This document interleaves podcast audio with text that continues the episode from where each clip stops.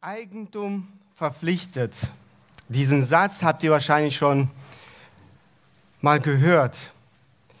Diesen Satz werdet ihr in der Gesetz Gesetzgebung verschiedener Länder finden. Soviel ich weiß, auch äh, unsere Gesetzgebung hat auch diesen Satz. Was, bedeut, was bedeuten diese Worte? Ähm, mit anderen Worten, der Besitz irgendeines Eigentums legt dem Menschen bestimmte Verpflichtungen auf. Ähnliches sehen wir im ersten Brief von Apostel Petrus. Natürlich handelt, handelt es sich nicht äh, um materielles Eigentum, sondern um geistlichen Reichtum, dessen Besitz auf gläubigen Menschen bestimmte Verpflichtungen ähm, auferlegen. Um diesen Reichtum geht es in den ersten zwölf Versen seines Briefes. Und äh, im russischen Gottesdienst haben viel Zeit, wirklich viel Zeit genommen, um diesen Reichtum genau anzuschauen.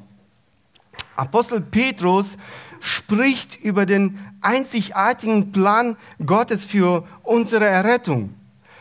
Er spricht über unseren unschätzbaren Reichtum in Christus, über die großen Verheißungen der Geretteten, über einen unverwelklichen Erbe, den wir, das wir haben, das wir im Himmel haben.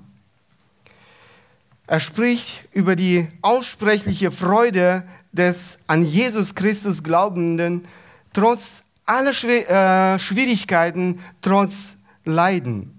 Er spricht über die Kostbarkeit unserer Errettung. Er legt damit eine Grundlage. Diese Verse sind unwahrscheinlich kostbar für jeden von uns. Dieser kleine Abschnitt liegt, ähm, liegt ein, äh, allen praktischen Anweisungen, die weiter im Brief folgen, zugrunde.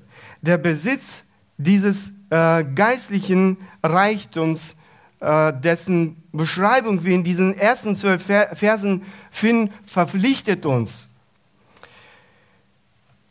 Verpflichtet jeden von uns, auch euch, die heute hier vorne sitzen, die sich taufen heute listen.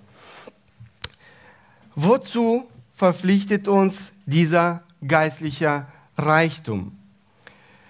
Der, das Erste, wozu er uns verpflichtet, ist mit der Hoffnung, mit der Hoffnung auf Gott zu leben. Zu einem Leben, in dem Gott das Zentrum ist. Ein Leben mit herrlicher Hoffnung, das ist unser Thema heute. Und ich möchte diesen Vers im ersten Petrusbrief, ähm, Kapitel 1, Vers 13, mit uns lesen. Darum umgürtet die Lenden eurer Gesinnung, seid nüchtern und setzt eure Hoffnung ganz auf die Gnade, die euch zuteil wird in der Offenbarung Jesu Christi. Das Wort darum verbindet unseren Text mit dem, äh, mit dem äh, Vorhergesagten. Das ist das, wovon ich gerade sprach, weil wir Besitzer dieses unschätzbaren geistlichen Reichtums sind, sind wir verpflichtet. Weiter folgt der Befehl, der Hauptbefehl äh, in diesem kleinen Vers ist, Hoffnung zu setzen oder zu hoffen. Da dieser Befehl der, ähm, der Hauptbefehl in diesem Text ist, sollen wir äh, dieses Wort hoffen besonders unter äh, die Lupe nehmen. Was bedeutet es zu hoffen? Was bedeutet es zu hoffen? Es ist sehr, sehr wichtig, äh, äh, diesem Wort eine biblische Definition äh, zu geben. Das biblische Verständnis dieses Wortes unterscheidet sich ähm, wesentlich von dem, wie wir dieses Wort ähm, oft in äh, der Alltagssprache verstehen und äh, gebrauchen. Wie gebrauchen wir oft dieses ähm, Wort in unserer Alltagssprache? Zum Beispiel, ähm, wir sagen oft oder ich sage, ich hoffe, dass es nicht regnen wird. Das bedeutet, ich wünsche mir, ich wünsche mir, dass es nicht regnet, aber es kann trotzdem regnen. Ähm, diese Hoffnung äußert meinen Wunsch, äh, schließt aber äh, die Möglichkeit des Regens nicht aus. Im biblischen Verständnis schließt die Hoffnung jeden Zweifel aus. Die Hoffnung ist die Gewissheit darin, dass das, was für mich noch unsichtbar bleibt, sich in jedem Fall verwirklichen wird. Apostel Paulus, ähm, Römer, Kapitel äh, 8, Römerbrief Kapitel 8, Verse 24, 25 schreibt, denn auf Hoffnung hin sind wir errettet worden. Eine Hoffnung aber, die man sieht, ist keine Hoffnung. Denn warum hofft auch jemand auf das, was er sieht? Wenn wir aber auf das hoffen, was wir nicht sehen, so erwarten wir es mit standhaftem Ausharren. Ich denke, dass ihr äh, schon gemerkt habt, dass das Wort Hoffnung in seiner Bedeutung dem Wort Glaube sehr, sehr ähnlich ist. Der Hauptunterschied zwischen diesen beiden Begriffen besteht nur darin, dass der Glaube dass Gottes Vertrauen oder Gottvertrauen in der Gegenwart ist und die Hoffnung, der Glaube, der in die Zukunft gerichtet ist. Er, äh, er vertraut darauf, dass das, äh, was von Gott versprochen wurde, in jedem Fall stattfinden wird. Geradezu solcher Zuversicht ruft uns Petrus auch auf. Dieser Verb steht in äh, Imperativ, das ist ein Befehl, äh, das ist unsere Verantwortung, äh, die Pflicht eines jeden, der diesen großen Reichtum in Christus hat. Es ist das, was Dringlichkeit hat, was man nicht auf morgen, übermorgen verschieben darf. Das ist ein Befehl, der man sich jetzt unverzüglich unterwerfen muss. Hoffnung braucht jeder Mensch. Das Leben ohne Hoffnung hat keinen Sinn. Das hat Ihnen jeder Psychologe, äh, das kann jeder Psychologe sagen. Sie beobachten das Leben der Menschen und machen aufgrund dieser Beobachtungen sehr oft richtige Schlussfolgerungen. Schaut, äh, schaut mal, was einer von ihnen schreibt. Hoffnung und Zuversicht sind Lebenselixiere. Ohne sie gibt es kein Leben. Wenn der Mensch keine Hoffnung mehr hat, dann kann man, äh, dann kann man ihn begraben. Ohne Hoffnung gibt es keinen, keinen Fortschritt, kein Überleben und keine Zukunft. Wenn wir die Hoffnung aufgeben, dann fehlt uns die Voraussetzung für die Veränderung eines gegenwärtigen Zustandes und wir sind verzweifelt. Da haben Sie völlig recht. Jeder Mensch braucht Hoffnung. Die Hoffnungslosigkeit führt äh, zur Sinnlosigkeit des Lebens. Gerade deshalb äh, beenden so viele Menschen in unserer Gesellschaft ihr Leben mit Selbstmord. Keine Hoffnung. Wozu? Wozu leben? Es ist besser, sofort zu sterben, andere leiden an Mutlosigkeit oder unter schweren Depressionen. Viele gehen zu Psychologen, die, obwohl sie ähm, es verstehen, dass der Mensch Hoffnung braucht, ihm keine richtige Hoffnung geben können. Sie versuchen, irgend, äh, irgendeine Hoffnung zusammenzubasteln, aber all das ist wertlos und äh, früher oder später bringt es den Menschen wieder in die Sackgasse. Die Bibel lehrt uns nicht einfach nur ein positives Denken. Sie spricht über die sichere Hoffnung, die lebendige Hoffnung. Nun wissen wir, was es bedeutet zu hoffen. Als nächstes schauen wir uns an, äh, worauf wir unsere Hoffnung setzen sollen. Schauen wir uns den Gegenstand unserer Hoffnung an. Worauf sollen wir hoffen? Äh, ich lese nochmal diesen Vers, 1. Petrus 1, 13.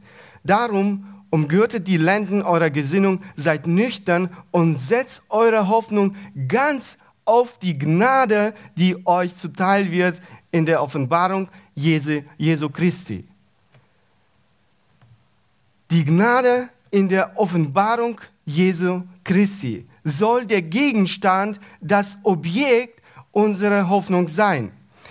Paulus in seinem Brief an Römer schreibt, Römer Kapitel 5, Verse 1 und 2, da wir nun aus Glauben, Glauben gerechtfertigt äh, sind, so haben wir Frieden mit Gott durch unseren Herrn Jesus Christus, durch den wir im Glauben auch Zugang erlangt haben zu der Gnade, in der wir stehen und wir rühmen uns der Hoffnung auf die Herrlichkeit Gottes. Paulus und Petrus ähm, rufen uns auf, nach vorne zu schauen. Es ist ein Aufruf dazu, jeden neuen Tag in der Erwartung der Ankunft des Erlösers Jesus Christus und mit, mit ihm unsere vollkommene Erlösung und die Verherrlichung zu leben. Wir finden diesen Aufruf mehrfach in der Heiligen Schrift. Alles, was wir, alles, was wir heute haben, haben wir dank Gottes Gnade. Aber auch alles, was uns in Zukunft erwartet, äh, bekommen wir aufgrund Gottes Gnade. Unsere Aufgabe ist es, unsere Hoffnung nicht aus Augen äh, zu verlieren. Unsere Aufgabe ist es, Tag für Tag in dieser Hoffnung zu leben. Ich habe gelesen, dass im Neuen Testament die Wiederkunft Jesu Christi nicht weniger als 380 Mal erwähnt wird, während die Wiedergeburt neunmal, die Taufe 20 Mal, die Buße 70 Mal äh, erwähnt werden. Im Neuen Testament gibt es ungefähr 3000 Verse, die direkt oder indirekt ähm, zur Wiederkunft Jesu Bezug nehmen. Ich, ich könnte euch Dutzende Verse zitieren, die äh, uns dazu aufrufen, in der Erwartung der Wiederkunft Jesu Christi zu leben. Le leider haben wir dafür keine Zeit. Während den ganzen Jahrhunderten der christlichen Geschichte war es die Hoffnung der wahrhaften Christen. Der bekannte Theologe Morgan sagte, äh, ich beginne niemals meinen Arbeitstag am Morgen, ohne dem Gedanken nachzugehen, dass er vielleicht meine Arbeit unterbricht und seine beginnt. Ich warte nicht auf den Tod, ich erwarte ihn. Moody, ein anderer Mann äh, des Glaubens, dessen Name uns wohl bekannt ist, sagte, ich halte meine Predigt niemals ohne den Gedanken, dass Gott vielleicht noch kommt, bevor ich die nächste halten kann. Diese Männer des Glaubens waren sich äh, der Bedeutung dieser Wahrheit bewusst. Ich denke, unser großes Problem ist, dass wir die praktische Bedeutung dieser Wahrheit für unser Leben heute und hier äh, unterschätzen oder sogar gar nicht verstehen. Jemand wird vielleicht sagen, dass das alles schöne Worte sind, äh, die nichts mit meinem heutigen Leben zu tun haben. Versucht euch für einen Augenblick vorzustellen, dass Christus morgen äh, zu dieser Zeit seine Gemeinde äh, abholen wird. Christus kommt, um dich abzuholen. Was würde sich in deinem Leben in diesen 24 Stunden ändern? Ich denke vieles. Ich bin mir sicher vieles. Ich zweifle nicht daran, dass diese Nachricht ein unglaublicher Trost für alle Leidenden, äh, Unterdrückten und Verfolgten sein würde. Der Mensch hat ein Ziel im Leben und versteht, dass alles, was geschieht, nicht sinnlos ist, sondern zu diesem Ziel führt. Der Mensch versteht, dass seine Leiden, sein Schmerz, äh, seine Unterdrückung, all diese Probleme und Schwierigkeiten ein Ende haben. nach noch eine kurze Zeit und alles ist vorbei. Und diese Hoffnung gibt mir die Kraft, heute und jetzt im Glauben äh, festzustehen. Ein Sportler, der in der Hoffnung lebt, in dem Wettbewerb zu siegen, nimmt mit Freuden äh, die Last des ganzen Trainings auf sich. Genauso kann jeder Christ in der Hoffnung auf Wiedersehen mit seinem Retter seine Kraft schöpfen, um durch alle Schwierigkeiten und Prüfungen zu gehen. Gerade das brauchten die Menschen, an die dieser Brief gerichtet war. Sie erlebten die grausamsten ähm, Verfolgungen in ihrem Leben und brauchten Trost. Jakobus, ähm, wir lesen das im Jakobusbrief, Kapitel 5, Verse 7 und 8, schreibt, so wartet nun geduldig, ihr Brüder, bis zur Wiederkunft des Herrn. Siehe, der Landmann wartet auf die köstliche Frucht der äh, Erde und geduldet sich äh, ihretwegen, bis sie den Früh- oder Spätregen empfangen hat. So wartet auch ihr geduldig, stärkt eure Herzen, denn die Wiederkunft des Herrn ist nahe. 1. Thessaloniker äh, 4, Kapitel, 13, äh, Kapitel 4, Verse 13 17 äh, und 18. Wir haben leider keine Zeit, den äh, äh, ganzen Abschnitt zu lesen, aber ich lese nur diese Verse. Ähm, Paulus schreibt, ich will euch aber, Brüder, nicht in Un Unwissenheit lassen über die Entschlafenen, damit ihr nicht traurig seid wie die anderen, die keine Hoffnung haben. Verse 17, 18. Danach werden wir, die wir leben und äh, übrig bleiben, zusammen mit ihnen entrückt werden in Wolken, zu Begegnung mit dem Herrn in die Luft und so werden wir bei dem Herrn sein alle Zeit. So tröstet nun einander mit diesen Worten. So tröstet nun einander mit diesen Worten. Er ruft die Thessalonicher dazu auf, sich gegenseitig mit dieser Hoffnung auf die Wiederkunft Jesu Christi zu trösten. Diese Hoffnung bringt jedem, der Jesus Christus wirklich erwartet, einen unglaublichen Trost. Es ist eine Hoffnung für dich in deiner Prüfung und deinen Schwierigkeiten. Wenn ich wissen würde, dass bis zur Wiederkunft Christi nur 24 Stunden blieben, würde es mich dazu bewegen, meine Beziehung zu Gott und meinem Nächsten zu überprüfen. Ich bin überzeugt davon, dass viele, viele von uns in dieser Zeit alles machen würden, um die Beziehung zu Gott und dem Nächsten in Ordnung zu bringen.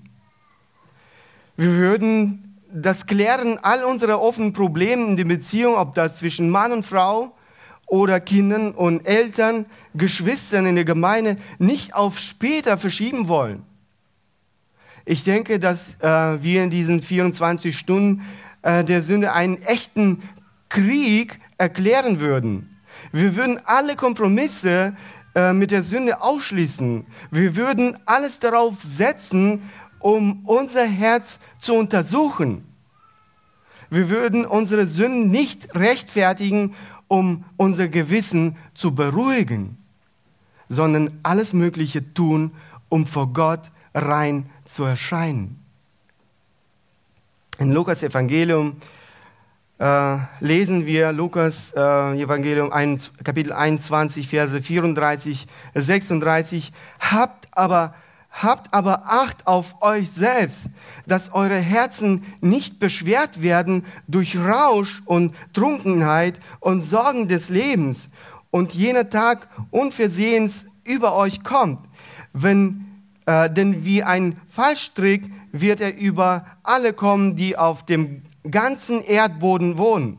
Darum wacht jederzeit und bittet, dass ihr äh, würdig werdet, diesem allem zu entfliehen, was geschehen soll, und vor dem Sohn des Menschen zu stehen. Diese Wahrheit soll uns zu einem Leben in der Heiligkeit anregen. Wir sollen Acht auf unser Herz haben. Wir sollen in dieser Erwartung leben. Der Gedanke daran, in ein paar Stunden vor dem heiligen Gott erscheinen zu müssen, würde viele dazu bewegen, ihre Werte äh, und Prioritäten radikal zu überprüfen. In diesen 24 Stunden würden wir alles tun, um unsere ganze Aufmerksamkeit äh, auf Gott zu fokussieren. Wir würden die Zeit dafür finden, mit ihm Gemeinschaft im Gebet und in seinem Wort zu haben. Diese Nachricht würde unsere Einstellung zum Dienst für Gott ändern. Wir würden die Zeit dafür finden, das zu tun, was Gott gefährlich ist. Uns würde es nicht schwerfallen, auf das verzichten, ähm, was so oft unsere Zeit verschwendet. Das Fernseher, die besten Filme, Fußballspiel und alles Mögliche. Das Internet, die Videospiele, alle Vergnügen, die Jagd nach einem satten und sorglosen Leben. Alles, was so wertvoll erschien, würde plötzlich jeden Wert verlieren. Ich zweifle nicht daran, dass sich auch unsere Einstellung zu allen materiellen Dingen ändern würde. Ich denke, wir würden uns beeilen, unser Geld zu äh, verbrauchen und das nicht zu unserem Vergnügen. Wir würden uns bemühen, es in Gottes Reich zu investieren. Ich kann mir vorstellen, dass die Gemeinde an diesem Tag ein Vermögen erlangen würde, über das sie in der gesamten Kirchengeschichte nicht verfügt hat. Ich denke, dass diese Nachricht auch unsere Einstellung zu den ungläubigen Menschen um uns herum, ändern würde. Wir würden anfangen, äh, krampfhaft äh, von einem Menschen zum äh, nächsten zu laufen. Ähm, Verwandte, Nachbarn, Passanten auf der Straße, Traktate zu verteilen, über die Errettung durch Christus zu erzählen, die Menschen zu Busse aufrufen. Es wäre doch der letzte Tag in ihrem Leben, an dem sie ihre Beziehung zu Gott in Ordnung bringen könnten. Eine andere Chance gäbe es nicht. Ich denke, ihr versteht, dass die Wahrheit, über die wir jetzt sprechen, in ähm, direkter Beziehung zu unserem Leben, zu meinem und deinem Leben steht. Ich hatte uns aufgefordert, ähm, uns vorzustellen, dass uns nur 24 Stunden äh, bleiben würden. So einen Tag wird es in unserem Leben nicht geben. Genauer gesagt wird keiner von uns den Zeitpunkt der Wiederkunft Jesu Christi kennen. Aber die Wahrheit besteht darin, dass niemand ausschließen kann, dass der Tag morgen zum Tag seiner Wiederkunft wird. Es ist auch vollkommen möglich, dass es auch heute geschieht. Das Problem besteht darin, dass wir nicht in dieser Erwartung leben. Zum Gegenstand unserer Hoffnung werden irgendwelche vergänglichen Sachen. Und das äußert sich in dem, wie wir leben, in unseren Taten, in unseren Wünschen, in unseren Entscheidungen, die wir jeden Tag treffen. Wir haben zusammen angeschaut, was das Objekt unserer Hoffnung sein soll. Als nächstes wollen wir uns äh, ansehen, auf welche Weise wir hoffen sollen. Wie sollen wir hoffen? Wie sollen wir hoffen? Ich lese nochmal diesen Vers, 1. Petrusbrief, äh, Kapitel 1, Vers 13. Darum umgürtet die Lenden eurer Gesinnung, seid nüchtern und setzt eure Hoffnung ganz auf die Gnade, die euch zuteil wird in der Offenbarung Jesu, Jesu Christi. Erstens, wir finden hier dieses Wort ganz. Setzt eure Hoffnung ganz auf die Gnade. Ganz zu hoffen.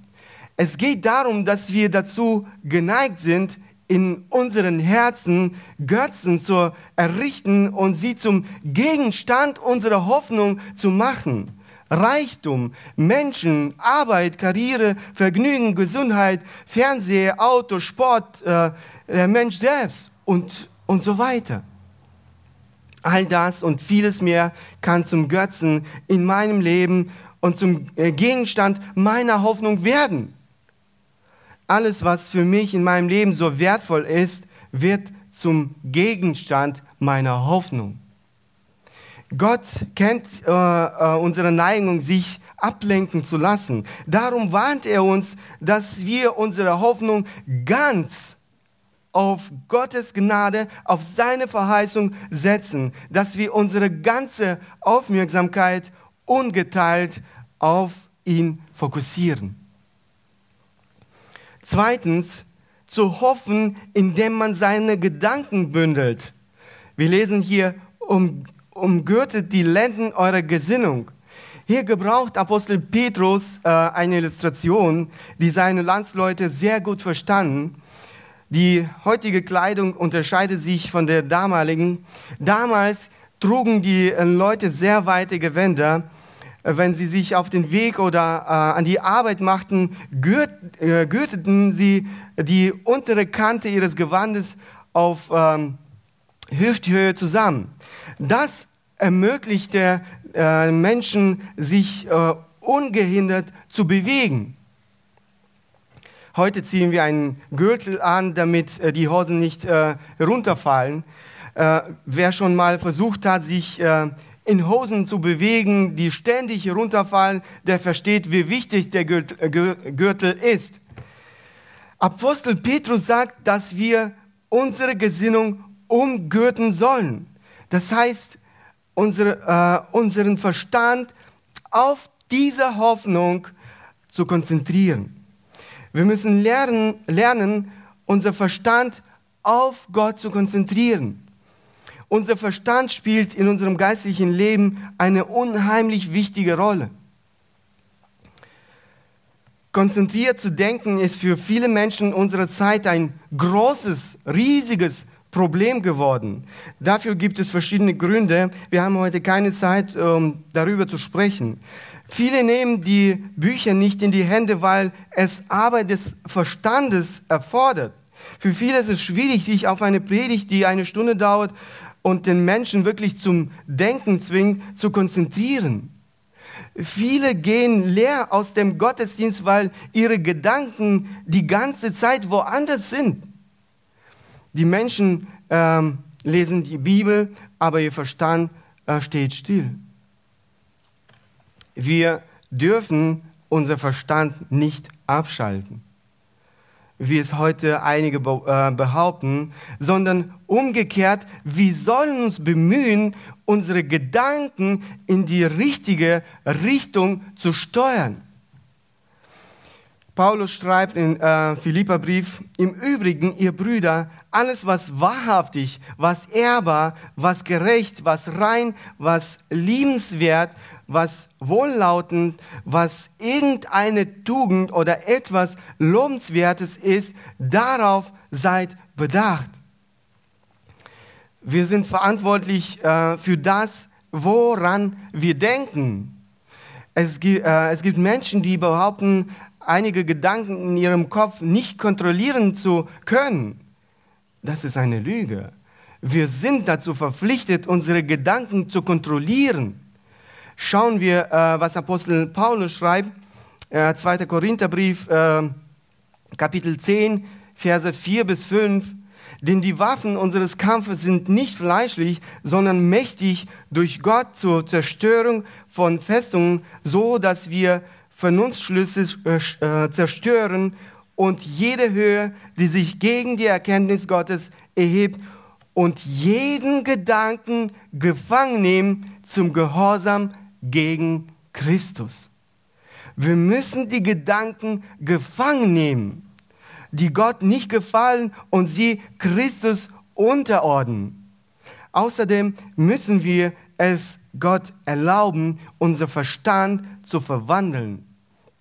Äh, Nochmal Paulus, äh, Römerbrief, Kapitel 12, ich will lesen nur Vers 2.